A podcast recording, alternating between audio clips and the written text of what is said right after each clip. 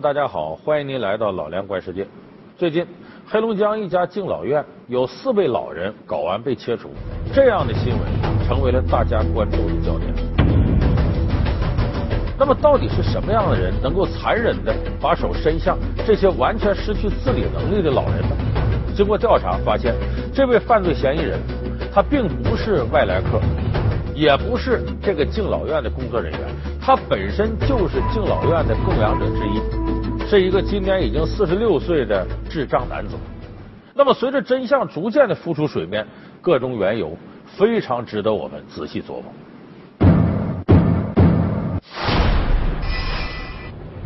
黑龙江青冈县一敬老院惊现惨案，四名失能老人睾丸被割，嫌犯竟然是同院院友。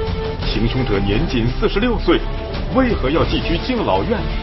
四人被割都曾呼救，又为何没有得到救助？事件中有哪些细节值得深思？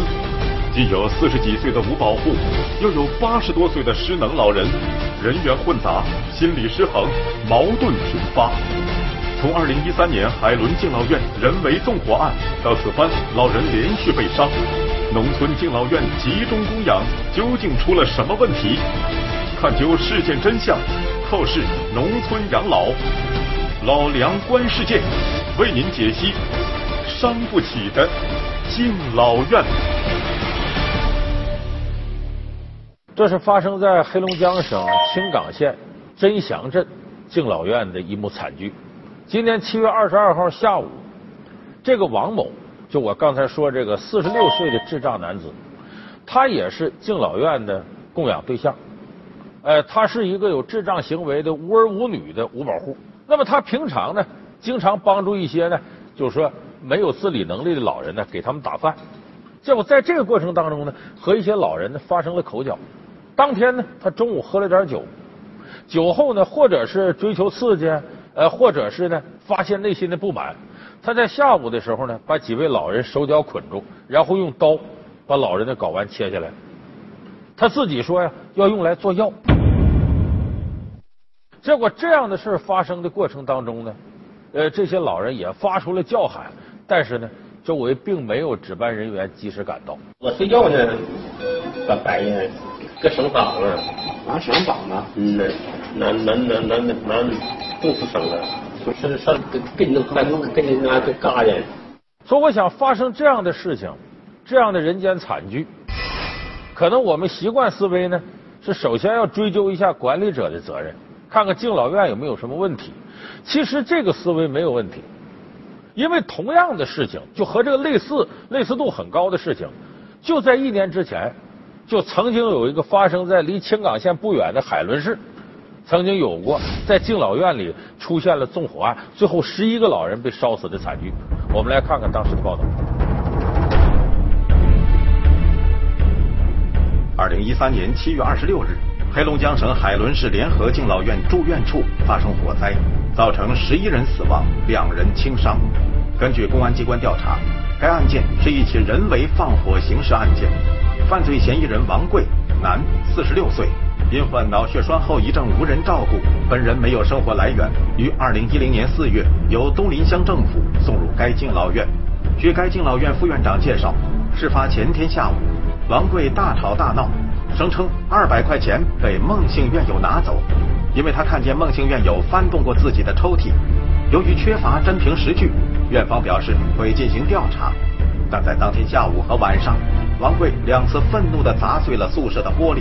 二十六日凌晨，王贵情绪再次反复，他把白酒倒在拖布上点燃，制造了这起恶性刑事案件。王贵本人也在大火中身亡。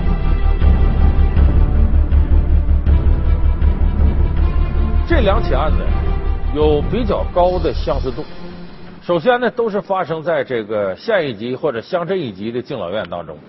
另外一点呢，这个犯罪嫌疑人很巧合，都是四十六岁，一个是呢脑溢血后遗症的患者，一个是呢有智障行为的人。那么他俩巧合的是呢，当时作案的时候都是四十六岁。那这个我们就不仅有疑问了：敬老院，敬老院，中国老人的标准是什么呢？应该是六十岁以上为老人。这两位才四十六岁，怎么居然也进了敬老院了呢？就是敬老院里是怎么收留这些年岁还没到的人？而且我们也知道，无论是智障行为还是心理各方面不健康的人，四十六岁这个年龄，他有一定的行为能力，他和那些失能老人比呢，很容易造成恃强凌弱。就我比你力气大，我比你年轻，那么这可能也是造成我们刚才说青港敬老院发生这个事儿的一个重要原因。那我们不仅先要追究一下，四十六岁的人怎么就能进敬老院呢？其实啊，这个是按照我们国家相关的政策法规规定来的。因为我们现在看很多县一级、乡镇一级农村的敬老院，它叫敬老院，实质上是什么呢？是无保户的供养服务机构。这个是有法可依的，因为在二零一零年的时候，我们的国家民政部曾经出台了一个管理办法，叫《农村无保户供养服务机构管理办法》。取代了1997年颁布的农村敬老院的暂行管理办法，就说农村呢，呃或者乡镇呢存在着很多这种无保户，他们和一些失能老人差不多，就也需要政府呢给予福利供养。那么什么是无保户呢？咱们可能电视机前很多观众朋友听了多少年了，无保户，无保户，无保保的是什么？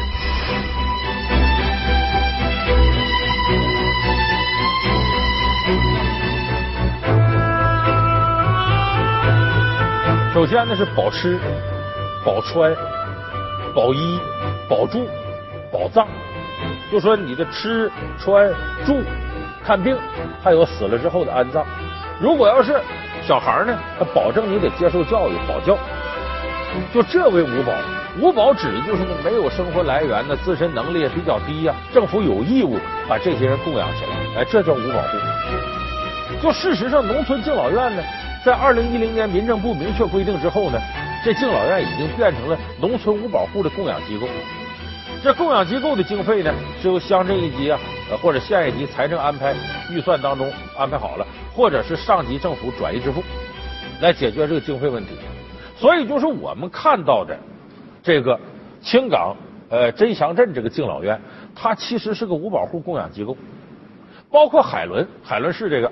发生这个事情，你别看联合敬老院说叫海伦市，青港和海伦离我的出生地黑龙江省兰溪县很近，他们都属于黑龙江绥化地区。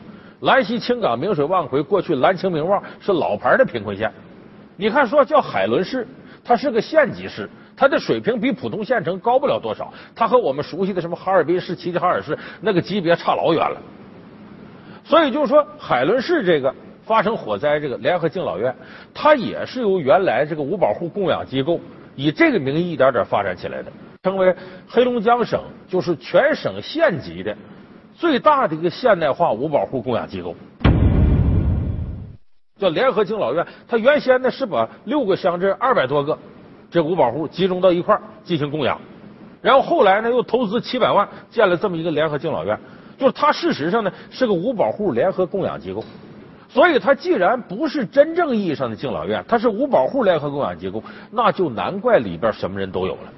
因为五保户可不都是岁数大的，当然，五保户里头大多数是岁数大的，而且现在敬老院里收的更多是失能老人。什么叫失能老人呢？就指着你的这个吃饭、穿衣、上下床、上厕所、洗澡和在室内走动这六项指标有一个不合格，就你进行不了。你比方说。自己不能给自己洗澡，自个儿不能上厕所，自个儿不能吃饭穿衣，自个儿不能上下床，在屋里头都溜达不了。有一项不合格的，那么就算失能老人。可是五保户的范围呢？那远远不止这些。像刚才我们看到的这两起案件当中的犯罪嫌疑人，这个青港这个犯罪嫌疑人王某呢，他是有智障行为，而且没儿没女。海伦那个犯罪嫌疑人呢，是脑溢血后遗症，也没人照顾。所以他们都在五保户的范畴之内，所以他们也进入了这个以敬老院名义建的五保户福利供养机构。怎样的影响五保户年老体弱的失能老人？不同群体为何集中供养？这样的集中照料会对老人的心理产生怎样的影响？他们这时候处于被遗忘的角落里头，极容易滋长心理的阴暗情。二十一个工作人员，一百六十五名住院院民，一对八的供需失衡，折射出那些亟待解决的难题？其实都存在着由于经费不足、人员配置不到位出现了不同问题。大城市敬老院一床难求，农村敬老院闲置率高，究竟是什么掣肘了农村敬老院的发展？就是因为你这个质量低，服务条件各方面比较差，能走能撂，老人都不去。本期老梁观世界，伤不起的敬老院正在播出。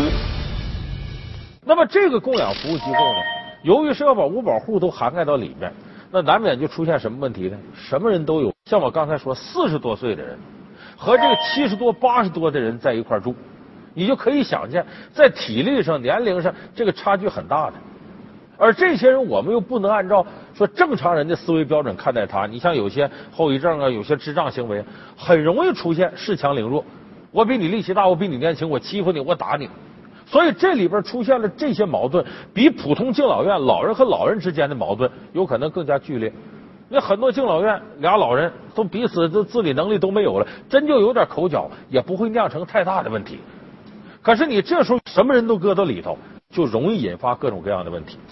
所以我刚才说，像这种五保户集中供养的方式搁到一块儿，它这里头一定是有利有弊的。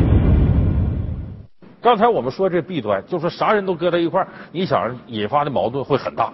那说为什么这有这么弊端，还要强调集中供养呢？因为原先各个地方啊，乡镇一级或各个村的敬老院规模小，人员少，这个服务质量根本就上不去。集中供养之后呢，它有个好处，就统一播放经费，然后规模扩大了，能够提升这个敬老院里这些老人的待遇，拨款的方向性也明确，所以它集中供养它确实有一定的好处。同时呢，为啥把五保户扩进来？你反正你要建一个这样机构，你说出了敬老院再建一个照顾五保户的，这个资源呀重复利用就属于浪费了。所以他把五保户也扩进来，希望的是能够让更多弱势群体呢政府能照顾到。这是一个初衷非常好的福利政策，可是，在执行过程当中，没有任何一项政策能够做到只有好处没有坏处，它一定有弊端。弊端之一就是我刚才说的，什么人都在里头，年轻的和年老的啊，智障的，这个有病的，这个都混到一块儿了，矛盾比较多。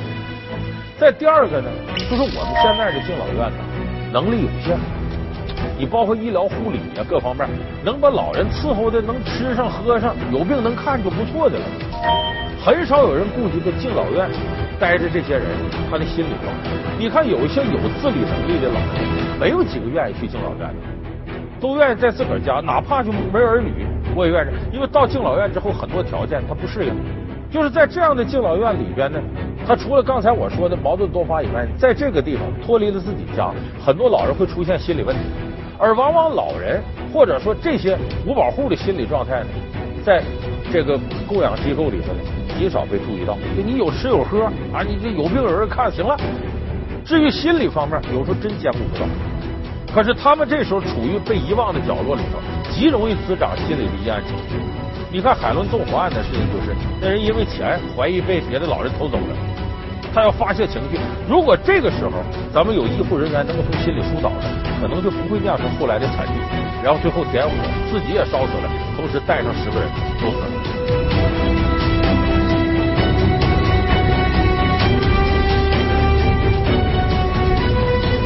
那第三个问题就是人手严重不够，这和刚才第二个问题密切相关。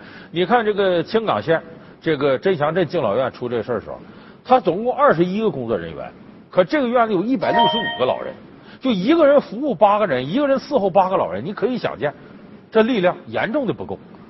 而且这两起案件发生还有类似的，就这边老人遭遭到伤害的时候呢，喊叫没人知道，值班人员不在岗没到位。等海伦敬老院发生那个着火的时候呢，有三个值班人员没有一个在这楼着。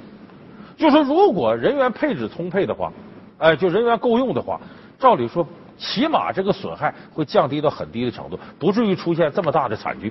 就说我们现在呢，乡镇县一级的敬老院经费非常紧张，人手不够，而且现有的人手呢，具备这个医疗护理资格的、具备照顾老人能力的也不太多。往往有时候就是像我们刚才说的那个智障行为的年轻的人，呃，四十多岁的，你给这些老人打饭，这里边出现内部人员互相调剂这个现象，所以都不专业。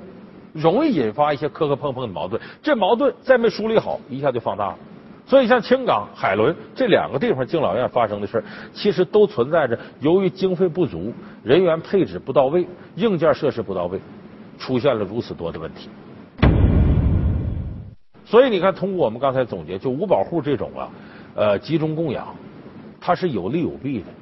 但是以现在的状况来看呢，你说要在各村各乡镇又分别设点的话，确实很多地方啊勉为其难，它的经费不足。所以我们要解决农村养老的问题呢，首先得考虑一个经费怎么来。这个经费上出现很大的不公平，就是原来啊，这个五保户供养啊，包括农村敬老院，这经费从哪儿出呢？从农业税里出。两部分，一个叫村提留乡统筹，就在村里边交这个农业税的时候就提留一部分，完乡里头再统筹安排一部分，村提留乡统筹。可是零五年以后呢，我们全面废除农业税之后呢，这部分钱呢，就是得由乡镇或县一级政府呃财政安排预算，然后再一部分呢是上级的政府转移支付。到后来基本上就县乡一级的这个敬老院都是县财政拿钱，但是我们说县乡财政的这个状况很有限，他真是有时候勉为其难安排不出多少钱来，就能把这敬老院支巴起来就不错了。那么这个时候就特别需要上级政府转移支付。咱们现在一个突出现象，你看大城市里那个敬老院，一张床你都难弄，而且你想让老人到这住很困难。可是相反呢，农村县乡一级的敬老院有很多床空着没人愿意去，就是因为你这个质量低、经费不足、服务条件各方面比较差，能走能撂，老人都不去。往往到那里的老人都是属于基本上就完全不能自理了。有的没儿没女，有的儿女没法伺候了，无可奈何的送到那儿去。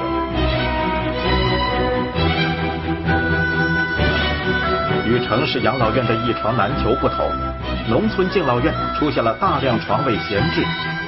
据全国老龄委数据统计，二零一零年全国农村敬老院闲置床位四十七点五万张，床位利用率只达到百分之七十八多一点，没有发挥养老中心的作用。此外，我国农村敬老院还存在破旧、简陋、缺少医疗和专业化照料的情况，能提供的服务与入住老人需求相去甚远。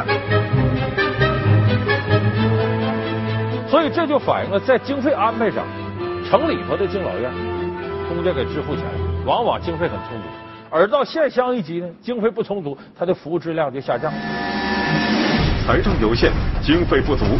敬老院面临多重难题，缺乏社保意识，空巢老人数量增多。农村老人如何才能老有所依？白天集中服务，晚上分散居住。农村居家养老模式跟传统敬老院相比，又有哪些优势？本期老梁观世界，伤不起的敬老院，稍后继续。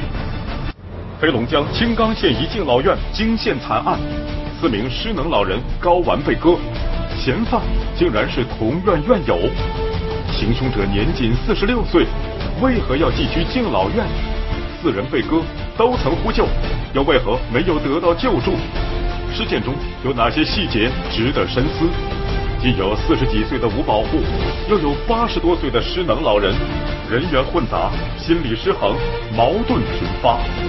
从二零一三年海伦敬老院人为纵火案到此番老人连续被伤，农村敬老院集中供养究竟出了什么问题？探究事件真相，透视农村养老，老梁观世界为您解析伤不起的敬老院。所以咱们现在强调城乡服务均等化，就公共服务均等化，怎么能实现城乡公共服务均等化？你钱上首先得到位。所以我说，想解决这样问题，首先必须保证财政方面得到位，你得钱到位。这我刚才说经费上，在你从这个政策安置和设置上、制度安排上，我认为现在也有必要做一下改进。你像咱们城市里都强调说依托社区养老。就是老年人呢，你像刚才我说集中供养，从各个村里头呢给整到县里头或者整到镇里边。这老年人岁数大了，故土难离，你到这来他心里头别扭啊。所以这个问题呢，你看城里边有的叫依托社区养老，就你还在你家住，但是社区里边建立个养老服务站，你在这建立健康档案。你比方说你家里面人做饭到这吃饭来，有人给你洗衣服，然后随时有护士登门的给你测血压呀、测血糖啊、测心脏啊，这叫依托社区养老。那其实农村完全也可以这么搞，就比方说在村里呢设置一个农村养老服务站，就不注意啊，不是那种养老服务机构，就是个养老服务站。这养老服务站的投入呢，比敬老院可能少很多。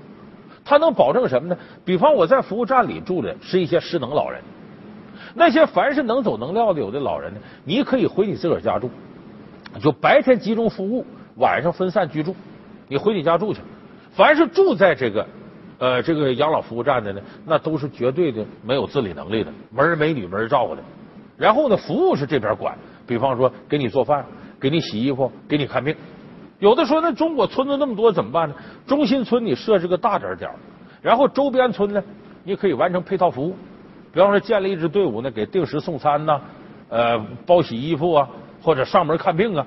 由于子女外出打工，我国农村传统的家庭养老模式正面临巨大挑战。为应对农村空巢老人养老这一难题，我国将从今年起在全国推广以农民互助为特点的老年日间照料中心。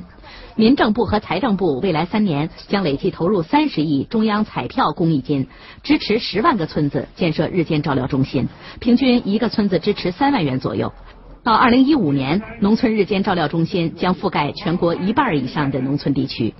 把留守老人白天集中起来，开展文化娱乐啊，精神慰藉，我们认为是一个投入比较少、低成本的啊，符合我们国情的。通过这样呢，就能缓解刚才我说集中供养当中的很多毛病。因为你一集中供养，把老人从原来居住环境当中，呃，弄到其他地方，本身这就容易出现心理上的一些问题。你再加上整个的服务不到位，所以敬老院里会出现各种各样的问题。咱们刚才看到说这个青港海伦出现这问题，在很多县市，尤其是贫困一点的乡镇呢县里头，更加容易出现这样的问题。而且现在中国发展到目前来看，咱们都说这个很多人说养老问题、养老金病人，这很多都指的是城市。其实农村养老问题比城市要严峻的多，因为农民他没有这个养老金，有的时候新农保一个月说你交多少钱，很多农民还没那意识。我国新农保将基础养老金定为每人每月五十五元，多缴多得。但对于社保意识不强的农村老人来说，弹性交保制度作用有限。据相关调研报告显示，二零一零年，农村能够依靠养老金作为主要收入来源的老年人仅为百分之四点六。此外，随着我国工业化、城镇化的推进，目前我国完全失去土地或部分失去土地的农民达五千万人，预计到二零三零年，这一数字将超过七千八百万。再加上年轻劳动力大量的流出，农村传统的土地养老和子女养老模式都将难以为继。目前，我国农村老年人口约有1.2亿，占全国老年人口的65%。因子女长期离家、缺人照料的留守农村老人高达五千万，占农村老年人口的百分之四十二。据2012年全国老龄委办公室数据显示。我国农村老人的人均收入约是城镇老人的五分之一，在全国约一千零一十万城乡贫困老年人中，农村就占八百六十万，贫困发生率是城镇的三倍以上。那么现在农村的养老呢，已经提上日程了。你看，很多有儿有女的，撇家带口的都到城里打工去了。留在农村的有空巢儿童、空巢老人，有的孩子都带走了，空巢老人无人供养。那么这么多的空巢老人，再加上没儿没女的，如果这个问题解决不好，中国现在这已经进入老龄化社会了，将来还有大批的农村老人面临着无人供养，怎么办？必须着眼去解决这样问题，从顶层设计到底层执行上，都能有一套系统的解决农村养老问题的制度建设，从这儿来解决我们现在迫切需要解决的农村人养老的大问题。好，感谢您收看这期《老梁观世界》，我们下期再见。